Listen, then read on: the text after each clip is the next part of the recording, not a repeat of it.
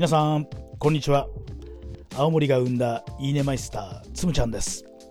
つむちゃんのいいね365チャレンジやっていきたいと思います。さあ今日はですね弘前学院聖愛高校野球部から、えー、2年生の、えー、木田くん木田康介くんのね紹介をしたいと思います。まあ、木田君はですね、まあ、選手としては非常に優秀な選手です。えー、内野手をねやりながら、ピッチャーもやっておりますね、時々あの先発をしたりリリーフをしたり、まあ、非常に、まあ、ある意味大車輪の活躍をしていく選手。バッターとしては、え、クリーンナップを打っています、まあ、なのでね、え、この聖愛高校野球部の中では主力中の主力と、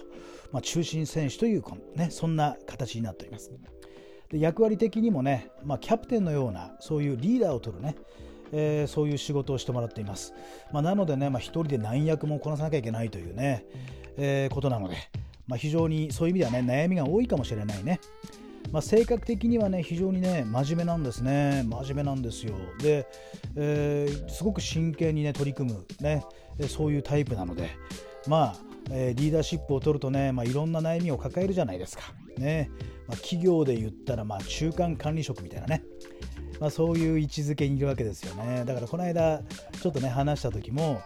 まあ彼がまあいろんなチームの中のね、えー、ミスが出たりエラーが出たりねうまくいかない時に、まあ、彼が代表して、えー、監督さんからねお話を聞いて、まあ、時には叱られ役みたいなことをねしなくてはいけない。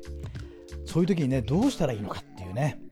まあ、自分の責任ではない、まあ、自分が悪いわけではないね。彼本人はできるんだけどチーム全体としてうまく機能してない時に、まあ、彼が代表して、えーね、指摘を受けたり、えー、時にはね厳しいね言葉を受けたりっていうことをしなくてはいけない。ね。わかりますね。これねまあ本当にあの管理職やってる方々も同じような悩みを持ってるんじゃないでしょうか。ね。どうしたらいいのか。ね。じゃあ強くねメンバーにお前らしっかりやれよって言えばうまくいくのか。ね、あるいは全部自分がね受け入れて、ね、引き受けて代わりにね叱られたらうまくいくのか、まあ、どっちでもないよねということなの、ね、だからお手本としてね、まあ、切り替えて指摘を受けたらそれをプラスに変えて即座に行動に移すみたいなことをチーム内でね彼が率先してやっていくみたいなねそういう役割を担うしかないんじゃないかなみたいなねそんなことをこの間話しました。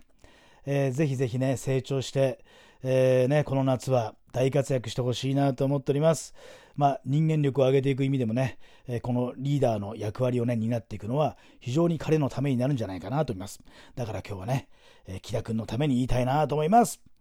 木田くん、いいね。ぜひ一緒に甲子園に行きましょうね。